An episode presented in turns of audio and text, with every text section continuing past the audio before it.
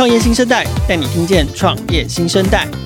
无论是新发掘的创业之星、新创意见领袖的热门话题、投资风向、国际趋势以及创业生态圈的最新动态，收听创业小聚 Podcast，看新创在空中小聚。在数位时代二零二二年六月号杂志封面故事《台湾新创最关键十年》里，有这么一段话，把曾经的台湾新创环境比喻成沙漠，并不夸张。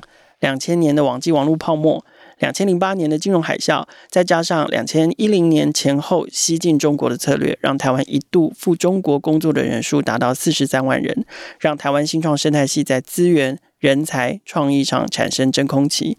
新创面临的不只是找不到钱的困境，更多是在社会上不被父母啦、老师、朋友祝福的孤独感，窝在顶楼加盖的小房间里埋头苦干。然而后来这十年哦，台湾新创环境从荒芜的沙漠变成了一片这个热带雨林。今天我们的节目不聊其中的为什么，又或者说我们要从带领台湾新创从零走到一，近期或者在未来将在海内外挂牌的领头羊的故事里面，领悟出其中的坏跟好。欢迎今天的节目来宾，数位时代创业组召集人，也是这一次台湾新创最关键十年封面故事的制作人陈君毅。Hello，凯尔，Hello，各位听众，大家好，我是君毅。好，难得又请到君毅来节目上跟大家聊天。那我想，因为我们这次君毅做的，他自己平常本身就在跑创业线，然后这次做的这个台湾新创最关键十年的专题，呕心沥血。嗯，呕心沥血。对，然后我想也跟我们的听众就是最直接相关的题目。好，啦，呕心沥血有多呕心，有多沥血嘞？就是就像大家看到的，这是我们里面有十个案例嘛。那十个案例在约访上面当然是。相当不容易，特别是这段期间还有疫情的关系，嗯，所以嗯，举例来说，我们当初在规划的时候，我们是希望我们可以以媒体的角度，我们做一个时代的切片，我们去找这个十个创业家一起来拍一个封面。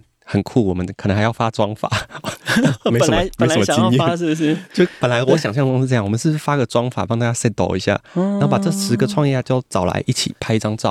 啊，如果我们未来三年五年持续去做这个题目的时候，我们手上就有很多这种历史资料可以使用。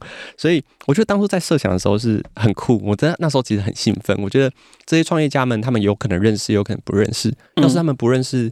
在这次拍照的过程中，他们认识的有更多的合作机会，说不定都是一个我觉得很有趣的事情。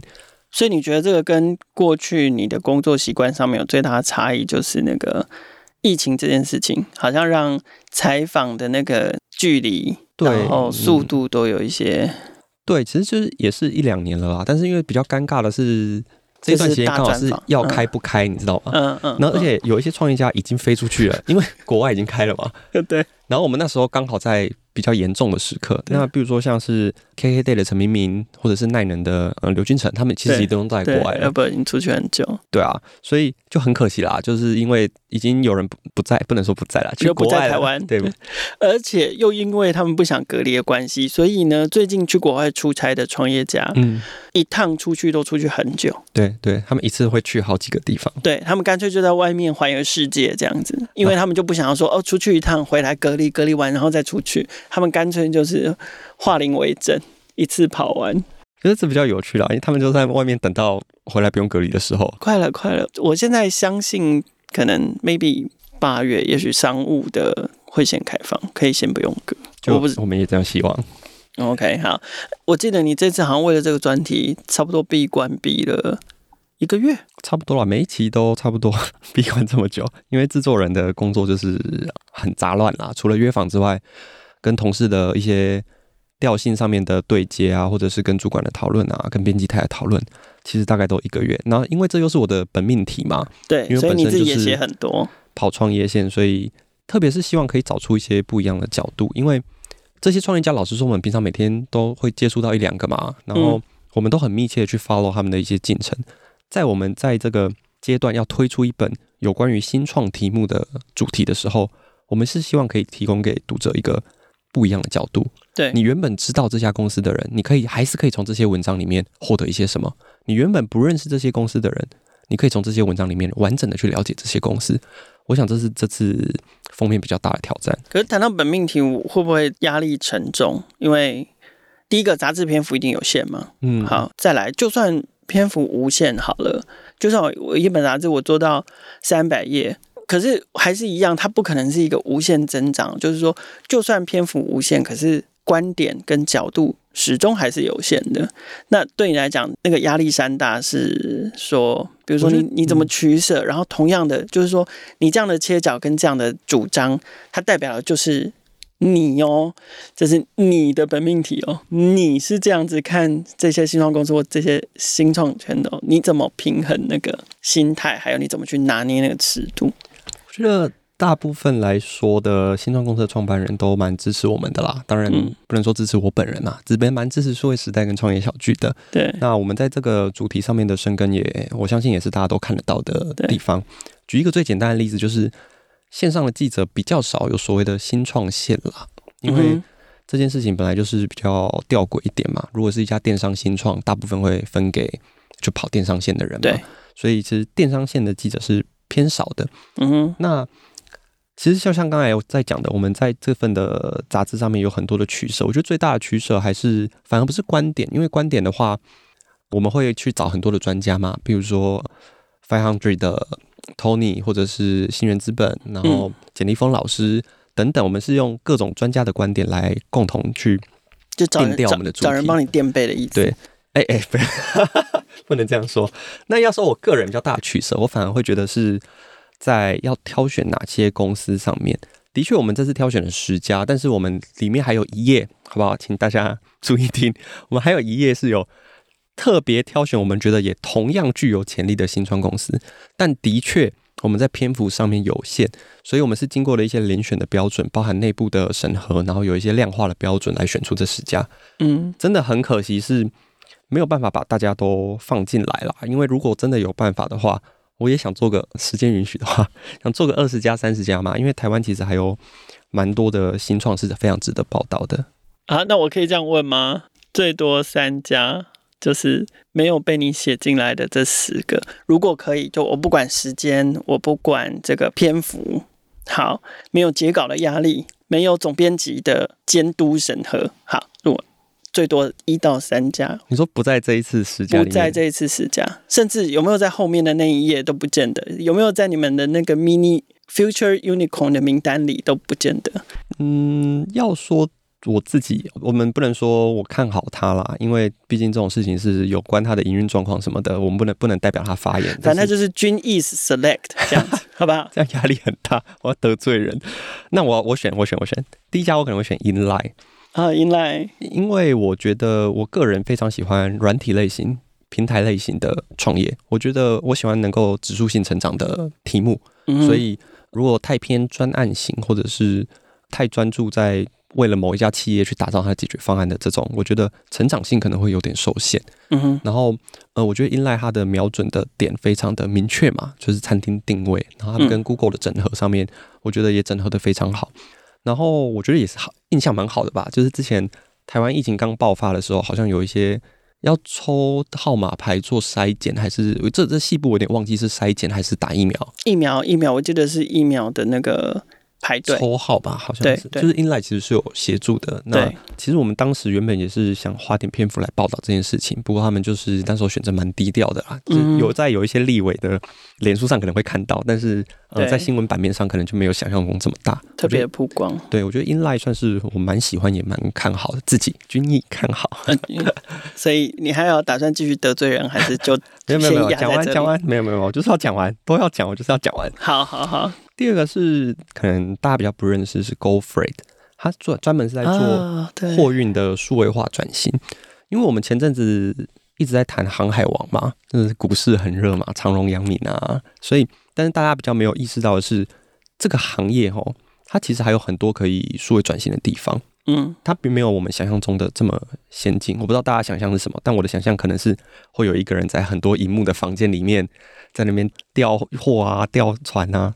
但其实不是这样，他们就是还还是很靠纸本在运行的一个行业。嗯，嗯，那我觉得 Go Freight 它第一，它瞄准的点很明确嘛，一个生意很大的产业的数位转型。对。那另外就是他们在海外扩张是已经拿下美国的蛮多的客户。嗯。那我觉得新创除了第一个，它的我自己看啊，我自己在挑选的上面，它除了商业模式上面的指数性成长的可能性。另外就是它海外扩张的速度跟可能性，那 GoFree 他已经拿下这些客户，而且他们的投资人其实也都包含，比如说西谷的投资人啊，甚至是全联的董事长啊，也都有参与投资。我想这都是肯定。那这可能是大家比较不认识。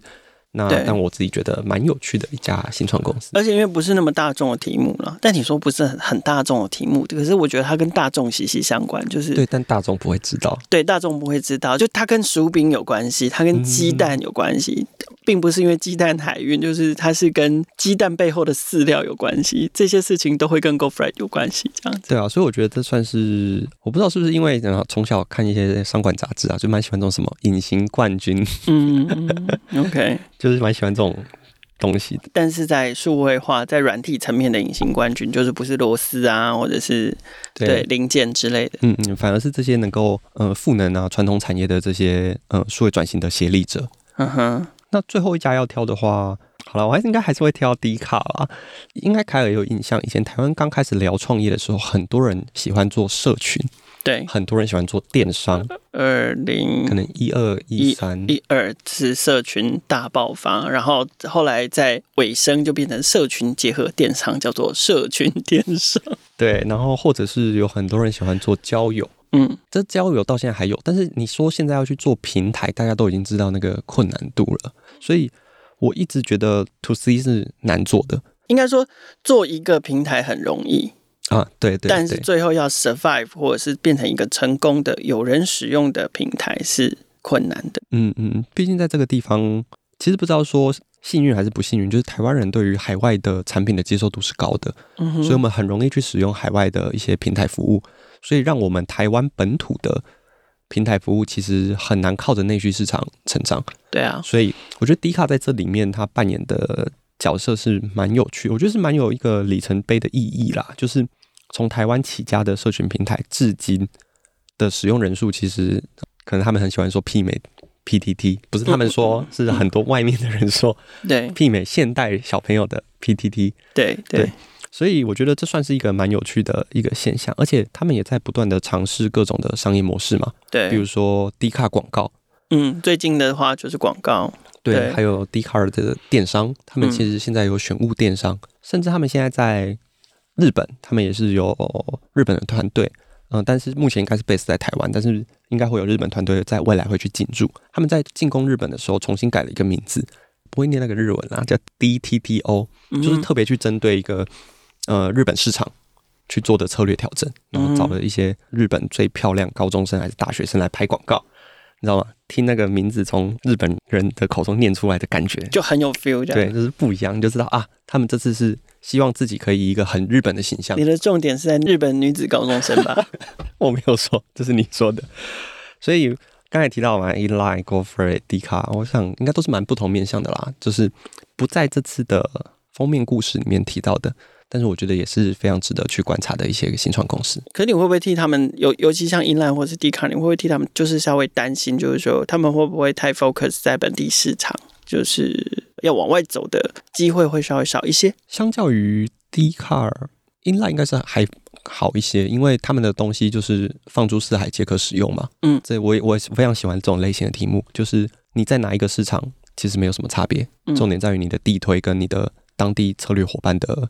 合作的能力，嗯哼，跟你有多少实力可以打广告，嗯，嗯，甚至是不打广告的话，你有什么方法推广？对，但是低卡的确相较起来，相较 Inline 的话，会比较需要一点在地的策略经营，嗯，这一点就是我觉得非常考验他们在日本的那些当地的 local hire 的人去做什么的操作，嗯、因为社群平台真的好困难啊，我觉，我觉得很困难，好困难，好困难，而且要跨到异国市场。其实它那个是文化性的问题，对啊。然后不同 generation 的文化又不一样，不同年龄层文化用语，他们喜欢的事情，嗯嗯嗯、他们认可的信仰、人事物，就好像好像不是只是找到一个 OK 漂亮的 KOL，或者是大家追随的 KOL 就可以突破，对，就可以突破或就可以解决这件事情。对啊，所以比如说像。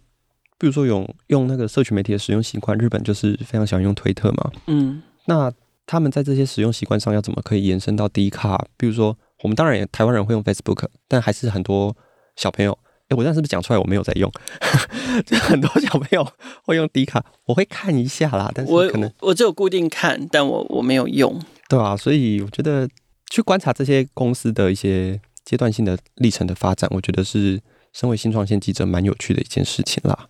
那刚才凯尔有提到一些缺憾，我觉得这一次我们还有一个小小的内幕可以跟大家分享。嗯，就是我们这次在做这次封面的时候，跟这几家新创开始聊天的时候，其实大家都蛮乐观的。那比如说，为什么啊？我最近不是那个 YC 对红杉不是都说 The winter is coming，主要是时间点的问题啦。因为我们那时候去聊，比如说像 KKday、FunNow，他们都是瞄准这个呃疫后开放之后。不可能比现在更惨了，所以我们未来一定是会很高度的成长。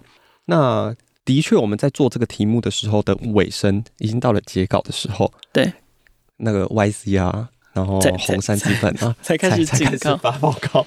对，暴风雪。对，所以那时候是造成了我们一些。认知上面的冲突，哎、欸、哦，对，世界在这样子，的确，我们观察到的世界是这样子。我们从一些独角兽上市的股价上面是可以看到衰退的，那可能也包含我们的 Gogoro，对不对？嗯，嗯，其实我们是看得到这些状况的，我们也看得到，呃，CB Insight 他们公布的二零二二的那个募资状况是下滑的。但是我们那时候去跟台湾新创公司聊的时候，没有这种绝望感，没有这种寒冬感。为什么啊？嗯，其实我觉得第一就是。红杉或 YC 他们在警告的新创，大部分是那种我烧钱做市占、呃、高估值的这种、呃、高杠杆的那种对这种新创公司。那台湾来说也是比较可惜的，就是当然是我们的国际资金的占比，老实说是比较少的。嗯嗯。然后我们也不习惯玩这种烧钱做实战的游戏，那么狼这样，这、呃、你们就狼性不足。对，我们可能这个狼性的部分人可以再质量再高一点，是是是。所以其实大部分的台湾金融公司还是比较稳扎稳打一点啊。嗯哼。所以的确是没有观察到这些比较过于悲观的现象。对。那我们在撰写上面还是做了一些调整啦，因为我们还是要反映国际的趋势嘛。所以最后几天我们就是在做这些事情，稿子都结完了，但是因应这些报告，我们还改。对，我们还是要给读者比较 overall 的整个市场的观察嘛。嗯。不然会变成说。国外的寒冬，我们好像在温泉里面，但其实也不是这种感觉。嗯，不过也是因为国外的寒冬，所以我们可以观察到几个现象。如果台湾的新创的状态是相对稳定的话，嗯，那第一是我们能不能思考海外并购的可能性？这个是 further 在我们这次的封面之外的事情，是我们观察到的事情是台湾新创能不能有这个机会在这个时候做海外的并购？我觉得这是并别人，对，并别人，因为别人如果是。烧钱高估值，那这段时间可能比较辛苦嘛。嗯，那我们如果手上刚好有一些资金，对啊，口袋是不是？如果我们相对口袋有钱的话，是不是可以趁这个时候去并购？那你觉得台湾新创口袋有钱吗？就是说，因为我们毕竟也经历了两年的疫情，但是会不会反过来是说，两年的疫情反而让台湾公司、台湾新创练就了一个？就是确保自己还有多少血、多少寿命这件事情。第一是有没有钱这种事情，当然是看你这段期间有没有办法有没有拿到钱啦，这很现实嘛。你这段期间刚好拿到募资，因为你在寒冬，全世界的认可的寒冬之前拿到钱了嘛。那现在开始寒冬了，你就是有钱人了。对。那第二就是，其实我们过去做了蛮多年的创业大调查嘛。对。嗯，创业大调查今年应该七八年了，所以嗯，我觉得。我们过去在调查的项目里面，会去问那个创办人说：“你们现金流怎么样？”对，其实台湾的新创大部分现金流都是偏健康啦，就是不太会烧未来的钱，你知道吗？这不知道是我们很务实还是怎么样。我们口袋里有多少钱，我就好好分配怎么花。嗯嗯，嗯，这当然在如果在一个高度成长的市场里面，可能过于保守。但因为如果考量是从台湾内需市场出发的话，这样的做法真的是。蛮承袭我们上一辈这个苦干实干带下来的这个精神，就再怎么样，祖产不能乱花这样子。对，我的 key 给出就是在这里。对对对，所以，嗯、呃，第一，我们刚才谈到了有机会做海外并购嘛。嗯。那第二，我觉得是人才部分。大家如果有关注数位时代新闻的话，可以发现最近可能西股的公司有出现一些裁员或者是冻结人事嘛。嗯。其实过去疫情这段期间还没有到。整个经济下行的时候，疫情期间，其实台湾的人才是被挖得很严重的。嗯，第一是海外的公司都来台湾嘛，比如说在外商部分，他们加大台湾的研发能量。对。第二是 work from home，work from 不同的国家的职位的对变多了，work from everywhere。对啊，所以很多的台湾的优秀的科技人才可能在这个时候被挖走了。对耶，yeah, 我可以去帮美国公司，我在我在台湾上班，可是我老板是美国公司。嗯、对，我可能在淡水，我可能在高雄，可能在嘉义，就都可以为这些美国公司服务。对，所以现在开始出现了一些修正的时候，反而是刚才提到手上有钱的新创可以好好的把。人才留下来的，或者是挖进来。对对，这个地方那时候，呃，因为也跟简立峰老师聊了一下，他提到一个状况，就是 Google 那时候在两千年的网络泡沫的时候，之前刚好拿到了一笔钱，大概是三千五百万。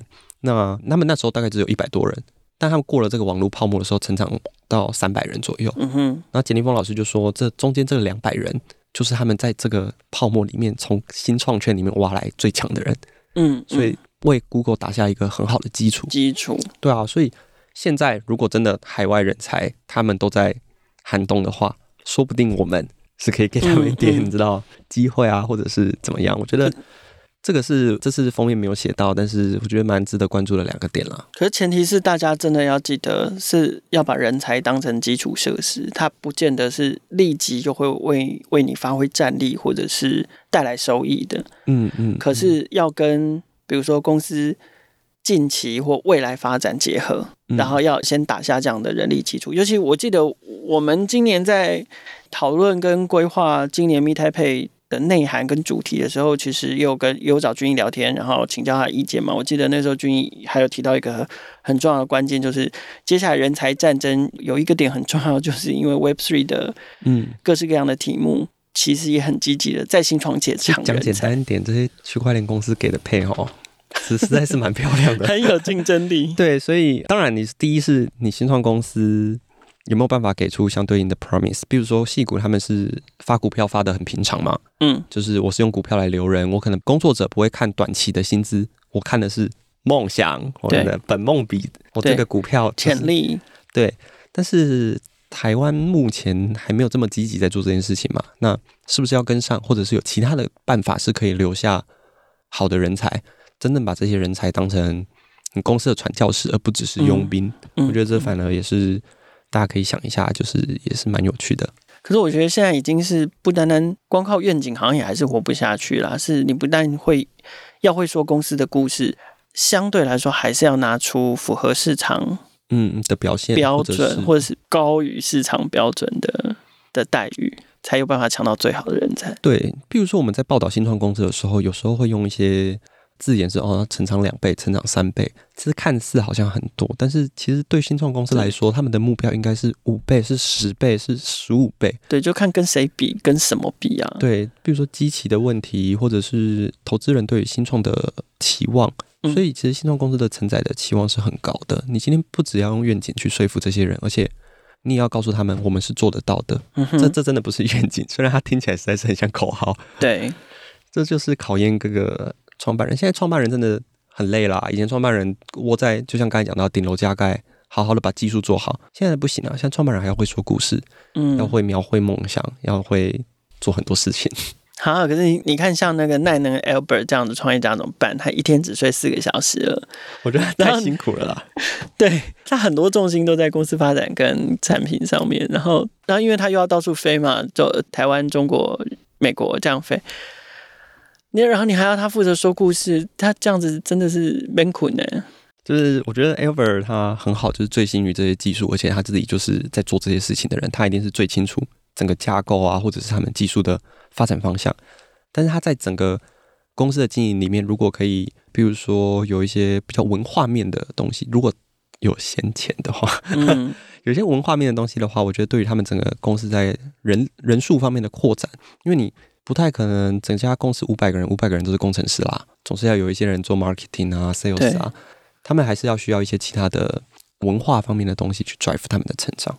OK。说回来，我们这次的封面故事，其实里面有一个关键字，就还是独角兽嘛。好啦，这没办法，因为大家真的很关注。然后当然也因为去年好，就是 Apier 在日本挂牌，Gogoro 在美国挂牌，好，然后台湾挂牌的还有九一九一，好，那大家突然对于上市这件事情突然成为一个又再度成为一个很重要的指标。然后，可是因为前面有讲到寒冬，那股价难免会低迷。你你会建议大家怎么看待这件事情？因为我觉得有时候不是啊，我觉得有时候大家好严苛哦，就是又希望说台湾，这次我要替台湾新创讲话，就是说大家又很希望台湾要有新创公司，就是。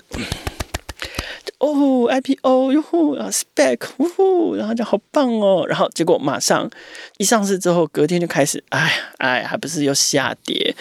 就是 Come on，大家可不可以对新创团队宽容一点？我觉得股价下跌，第一是整体市场经济的问题啊。嗯、那我们以 APR 为例好了，APR 的股价，老实说，对不起，有有一点惨。但是你如果去看他们的财测的话，他们其实每一季的财测都是优于预期的。嗯哼，所以。大家在用股价方面去判定一家公司是有它的代表性，但也不一定全然公平了，就不能是全部。对，你刚才提到 IPO，我绝对是相信说未来会有更多的呃新创公司朝向 IPO。就我所知，有很多家公司正在准备当中，只是在这个寒冬里面会不会如期完成这件事情是可以观察的。因为首先，它如果是一家赚钱的公司，它已经盈利了。它上市的目的是想要给员工，比如说更好的待遇，或者是他们想要以上市公司的名义更好去跟其他人做生意。他们其实没有这么需要这么大笔资金的时候，嗯，他们要上就上啊。那如果说他们的财务表现其实没有没有在短时间内盈利，嗯，那他们就转去借钱，所以终究是有方法拿到钱的。这个时候，我们应该注意的是，我们在这边分两个部分讲。第一部分是我们如果是新创公司，我觉得该注意的是，反而是支出的控制。嗯，就如果没有拿到这么多钱，我的支出控制真的要弄好。我们过去在谈那个 burn rate 嘛，burn rate 可能要拉到，我不知道，我看一些报告，可能要拉到一年到一点五年的时间，其实蛮久的。嗯嗯。然后另外，如果是从台湾人的角度来看，我觉得真的是不要给这些新创太多的压力啦。对，我觉得我不知道凯有没有感觉，就是独角兽这个字哈，反而有点像是脏话，我不知道这样形容对不对，有点像。我们以前在讲文青的感觉，你知道吗？是是是。以前文青不是一个正面的用语吗？但后来文青好像变成有一点戏谑的用语，甚至嘲讽，甚至有负面的意味存在。这样。对，我觉得独角兽在台湾现在有一点点这种感觉，就是哦，你可以问这些公司说，哦，你想不想做到估值十亿美元？当然，谁不想啊？对啊，谁不想？所以你是下一只独角兽喽？他觉得，嗯，呃，我们不要谈这个，对啊，我们来谈谈别的吧。这样也只能说，大家对于新创期待是高的。因为特别是这几年海外的独角兽这么多，海外独角兽大年嘛，所以大家有这样子的期待是难免的。但是我觉得粗暴言论大可不必。Uh, OK OK，show some mercy 这样子。对啊，但是我觉得台湾新创是真的会越来越好了，因为我我从可能一三年、一四年开始关注台湾新创嘛，那一路说，不要说看着他们长大，这样好像显得我很傲慢，就是可能跟着他们一起长大的这个历程当中。其实大家的表现是越来越好的，特别是一些我觉得老创们的一些贡献或者付出，嗯、甚至像是 AAMA 这样子的同学的组织，对，其实都是有助于整个台湾新创发展的。嗯、所以，好啦，长期看好，好不好？长期看好。好，最后一题啦。那你做完这次专题，你自己对于台湾新创，刚刚大概是大大致上已经有触到一点边了，可是。整整体上来说，你对于台湾新创的期待，或者是做了这个专题，你，你有没有从中找到什么可能觉得台湾新创让你特别感动的元素？讲一个理性，讲一个感性的好了。嗯，感性的就是，其实这些新创公司的老板们真的是，嗯、呃，蛮支持我们的啦。就包含数位时代跟我本人嘛，他们跟他们聊天的时候，你总是能知道他们的真诚感。因为我我也有跑一些上市贵公司，那你知道。当你到那个规模的时候，你讲话就是官腔官腔的。嗯，这是必要的，这是他们的社会责任，还有对投资人的责任。不然他们马上就要去发布一个动态来修正一些嘛。对。所以，呃，至少我们在这个相处里面都很真诚，所以我觉得这是更像朋友，不像收房子。对，就是当当然，我问的问题该问的还是要问。是，但是我觉得这个过程算是我自己很感动，就是过了这么多年，大家还是保持着这样子。那另外，如果是在看着那些角色转换也很有趣，比如说以前在访问 APR 的直汉有直汉的时候，他就是一个呃新创公司的执行长嘛，他可以跟他聊天。现在他们每一季会在台湾做业绩发表会，嗯哼，他现在就是一个上市，而且是日本上市公司的执行长，虽然他是同一个人，但那种感觉很微妙，你就觉得哎，好像哪里不一样了。其实这种微妙的感觉，我觉得也是很有趣。那如果是在比较理性的层面的话，我觉得首先这些新创公司他们吸取了前面台湾这十年来的一些养分，我觉得他们都是起点是高的，我觉得起点是很高的，所以大家当然会给他们更多的期待，我自己也会，所以我非常期待说这些新创公司怎么去。找到跟以前不一样的做法，呃，赋予产业新的能量，或者是有更多的海外的进攻海外市场的机会。我觉得，特别是在进攻海外市场，我们以前真的是从我入行开始，就有人在说什么 “day one” 就要瞄准国际市场。呃，对，这个真的是朗朗上口，但是每次写到都是自己不想写。但是有没有办法真正有这个心态？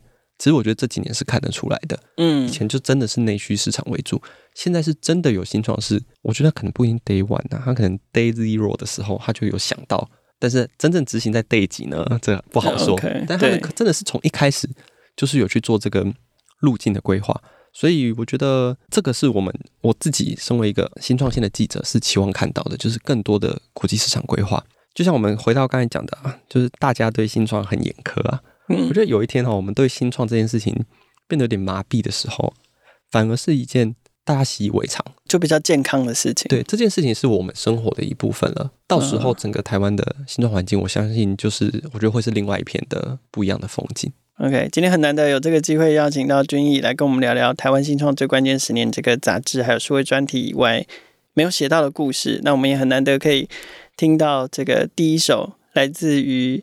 从二零一三年就持续关注台湾新创发展的这个创业线记者，一路陪他们成长以来，然后自己的个人观点跟新创团队私推荐。好，再次感谢君毅来到创业新生代。